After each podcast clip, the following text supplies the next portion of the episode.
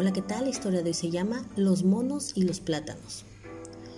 Un día un grupo de científicos metió cinco monos en una habitación donde había un racimo de bananas y la única forma de alcanzarlas era mediante una escalera. El experimento se diseñó de tal forma que cuando uno de los monos subía la escalera para alcanzar la banana, automáticamente el resto de los monos eran bañados con agua helada. Los monos aprendieron rápido. Para cuando el tercer mono quiso subir la escalera, los otros lo agarraban a patadas antes de que subiera para evitar el castigo del agua. Muy pronto, ninguno se dejó llevar por la tentación de subir y dejaron la escalera en paz.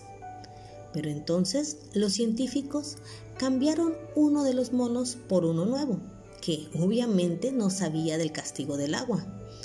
Como buen mono, lo primero que hizo fue intentar tomar una banana, pero de inmediato recibió una buena paliza. Los científicos fueron cambiando los monos hasta reemplazarlos a todos. Sin embargo, los nuevos monos seguían sin atreverse a subir la escalera y le pegaban al que se acercara a ella, a pesar de que ninguno de los cinco monos había sido jamás bañado con agua fría. Y es así como se hace un paradigma. Cuando alguien intenta hacer las cosas nuevas, cuando alguien intenta hacer algo diferente, siempre va a haber alguien que te diga, es que así se ha venido haciendo, es que así lo hemos hecho todo el tiempo, sin averiguar el porqué de las cosas.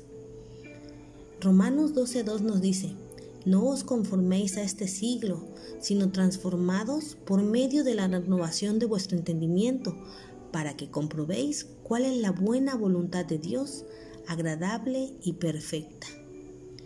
Debemos de tener mucha, mucha atención en las cosas que hacemos y el por qué las hacemos.